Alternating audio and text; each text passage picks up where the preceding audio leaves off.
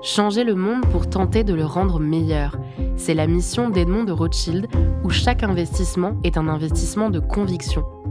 Au fil des épisodes de Bâtir l'avenir, nous allons vous présenter les engagements d'Edmond de Rothschild, une vision de long terme qui met l'humain au cœur de son approche afin d'agir pour les générations futures. Se loger est devenu particulièrement compliqué pour de nombreux Britanniques. Depuis quelques décennies, le Royaume-Uni connaît une crise du logement qui laisse beaucoup de travailleurs en dehors du marché.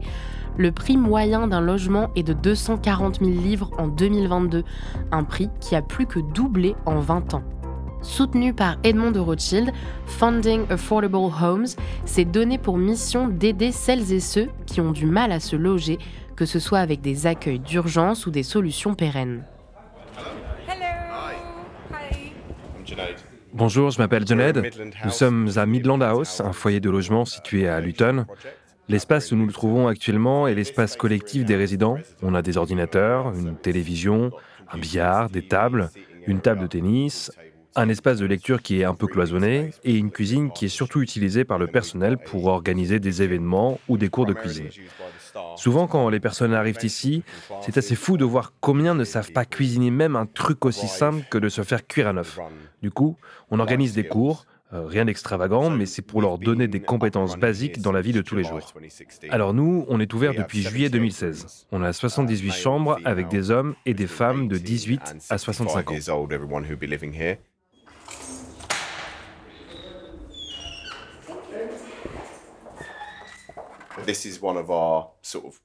Alors ici, c'est une partie plus calme, un peu comme un salon quand on est dans sa maison.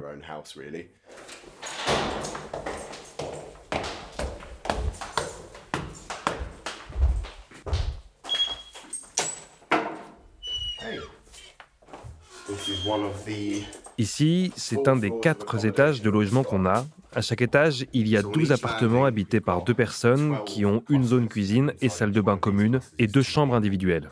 En principe, ils devraient savoir qu'on arrive.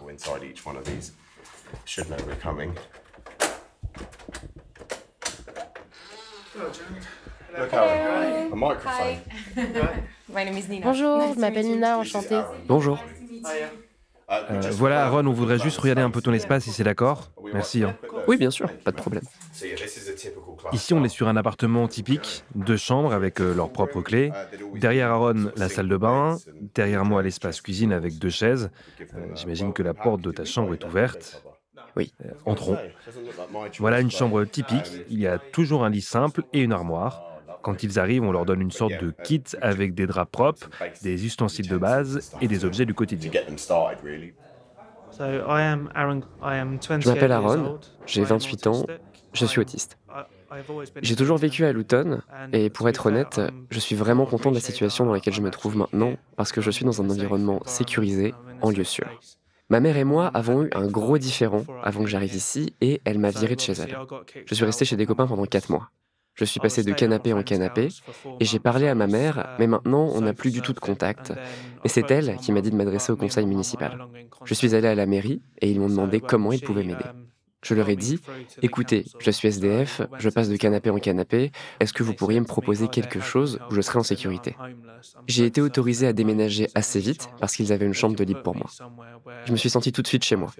J'ai toujours été gentil, poli, c'est comme ça que j'ai été élevé. Mais dans ma vie, j'ai toujours vu des choses assez négatives. Maintenant, je vois autre chose. Je me sens plus positif, plus confiant et je rencontre de nouvelles personnes. Le personnel est absolument remarquable ici. Il me demande toujours comment je vais, il s'assure que tout va bien, que j'ai ce dont j'ai besoin et c'est très agréable.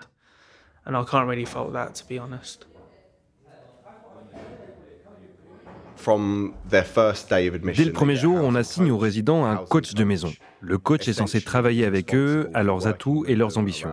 Qu'est-ce qu'ils ont envie d'accomplir ici? Une fois qu'ils déterminent ça, ça forme la base du soutien qu'on leur apporte. Si la personne, par exemple, souhaite travailler, le coach va chercher à comprendre quel type de travail et formuler des étapes à franchir pour y arriver. La plupart n'ont pas de CV. Certains ne savent pas se servir d'un ordinateur, d'autres ont des problèmes pour lire et écrire.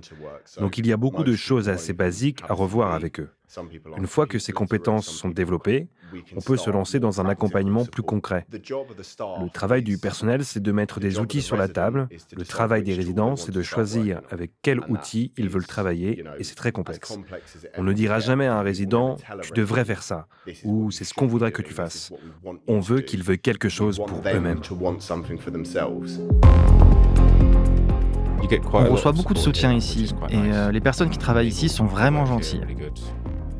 James a 26 ans, il est resté un peu moins d'un an à Impact avant de déménager dans un appartement en dehors du foyer, mais sous leur responsabilité.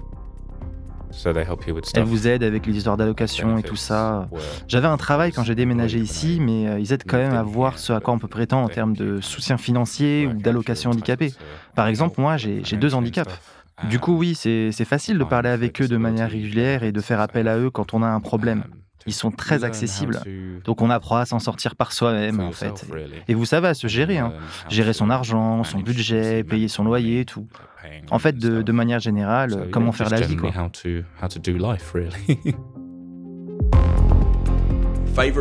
La partie préférée de mon travail, c'est quand les gens partent.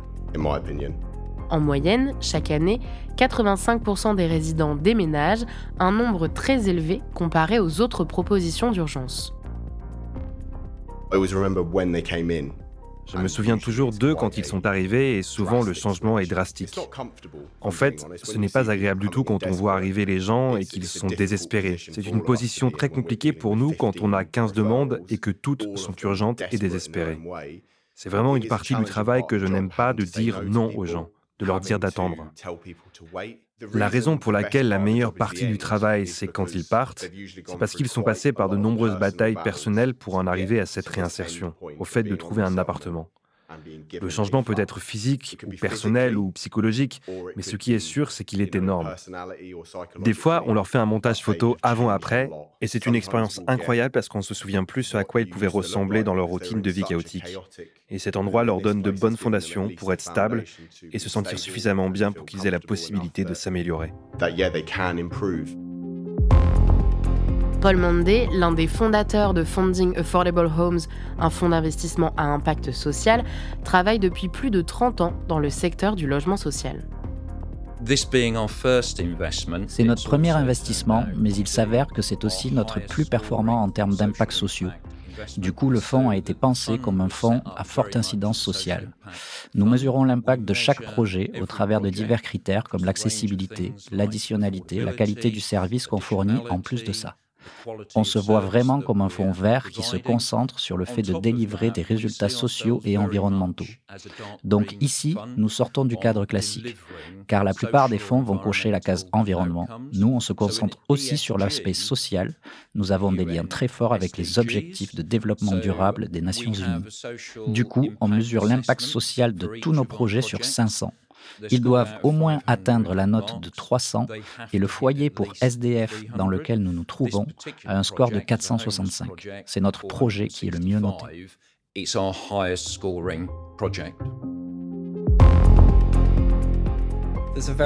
y a une bonne raison de choisir d'investir dans le logement social. Il y a une crise aiguë du logement au Royaume-Uni. Adrien Denrico est le gestionnaire d'investissement de Funding Affordable Homes. Il y a à peu près 1,2 million de foyers sur liste d'attente pour un logement à loyer modéré et ça représente 3 à 4 millions de personnes. Nous croyons qu'il y a une véritable opportunité et de fait, il y a une nécessité pour les investisseurs institutionnels d'investir dans du capital patient de long terme et de construire des logements sociaux absolument indispensables pour la société. Revenons à un chiffre qui est souvent cité.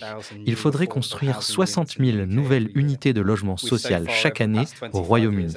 Or, ces 25 dernières années, on n'a atteint cette cible que deux fois. Du coup, nous avons un gros arriéré sur le logement, mais on a quand même une population grandissante, donc on peut imaginer que la crise va empirer.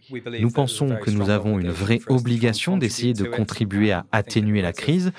Pour reprendre les mots de Peter Denton, le patron de l'organisme de logement Homes England, il y a assez de crise du logement pour tout le monde.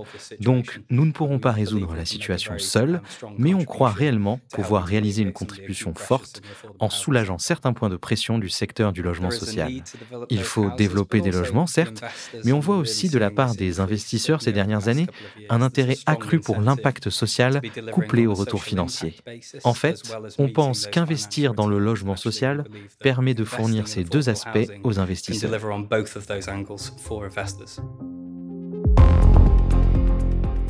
Comment fonctionne le système de logement social au Royaume-Uni Paul Mandé nous l'explique. Il y a à peu près 1200 grandes associations de logements qui fournissent des logements sociaux, souvent dans la zone géographique où elles opèrent. Il y en a de très grandes qui gèrent jusqu'à 120 000 lots et d'autres qui en gèrent un millier. Elles fonctionnent en tandem avec les autorités locales qui ont souvent elles-mêmes une réserve de logements sociaux, donc c'est assez partagé dans le pays. Ce sont toutes des associations caritatives où au moins 95% d'entre elles sont soit caritatives, soit en partage des objectifs. Et il y a un petit nombre, environ une centaine, qui sont des associations à but lucratif. Elles sont régulées par une organisation. À l'origine, celle-ci avait un peu de mal à attribuer des marchés à des associations à but lucratif, mais depuis peu, les associations non lucratives ont eu énormément de coûts supplémentaires à gérer dus aux objectifs décarbonés ou à la sécurité incendie. Donc, les opportunités d'investissement pour le secteur privé ont augmenté, surtout dans le développement et la construction. Et le secteur associatif a de plus en plus de mal à gérer face aux autres coûts additionnels. Notre fonds a sa propre association de logement qui lui permet de demander des subventions gouvernementales pour correspondre aux régulations en vigueur. Par exemple, chaque nouveau projet développé par un promoteur doit contenir au moins 35% de logement social. Cela nous permet aussi d'accéder à des territoires subventionnés par les autorités locales pour créer des logements sociaux à loyer modéré. Une fois que les bâtiments sont construits, il y a de nouvelles règles à respecter. Du point de vue de l'investisseur, c'est très confortable car nous avons des régulations financières, des objectifs de qualité, quelque chose qu'on ne trouve pas nécessairement dans d'autres investissements. you wouldn't necessarily find in other investments? C'est une catégorie d'investissement très solide. C'est un investissement qui est aussi très résilient à travers les cycles économiques. Le secteur résidentiel au Royaume-Uni n'a presque aucun lien avec les autres secteurs commerciaux. et la demande est encouragée démographiquement. C'est très structuré. Et à long terme, ce ne sont pas des investissements qui vont être impactés par les cycles et les caprices du marché, donc ce sont des investissements aux caractéristiques très solides. Mais nous ne pensons pas que cela doit nuire au retour sur investissement des investisseurs. Nous pensons que nous pouvons faire les deux un retour financier et aussi une portée sociale. Notre fonds est soumis à des régulations strictes et répond à ces attentes. En réalité, la portée sociale est centrale dans la manière dont nous souscrivons nos investissements. C'est central dans la manière dont on surveille aussi nos investissements et c'est essentiel dans la manière dont on les étudie. On est très confiant dans notre capacité à être efficace sur ces deux fronts, donc l'aspect financier évidemment, mais aussi l'impact social en plus de l'aspect financier et non au détriment de celui-ci. Typiquement, les investisseurs qui vont chercher à entrer dans le marché du logement au Royaume-Uni vont chercher un investissement relativement modeste, mais très stable. Donc ce sont des investissements robustes. En temps de croissance, ils ne sont pas très forts, mais en temps de crise ou de récession, ils restent souvent les mêmes. En général, les taux du marché au Royaume-Uni sont un peu en dessous de 1% et les créances irrécouvrables sont rares. Du coup, c'est une inflation à long terme très résiliente qui est une source de revenus régulière avec une possibilité de croissance. Alors les investisseurs vont chercher une inflation de 4% et peut-être un retour de 7% sur la vie du fonds. Jusqu'ici, le fonds a 10 projets, ce qui représente 768 unités de logement. En 10 ans, dans le secteur du logement social, cela a permis de fournir des logements à environ 13 000 personnes. L'idée est que cela continue en faisant venir plus d'investisseurs dans ce fonds pour aussi augmenter notre portfolio et livrer 3 000 logements, voire plus.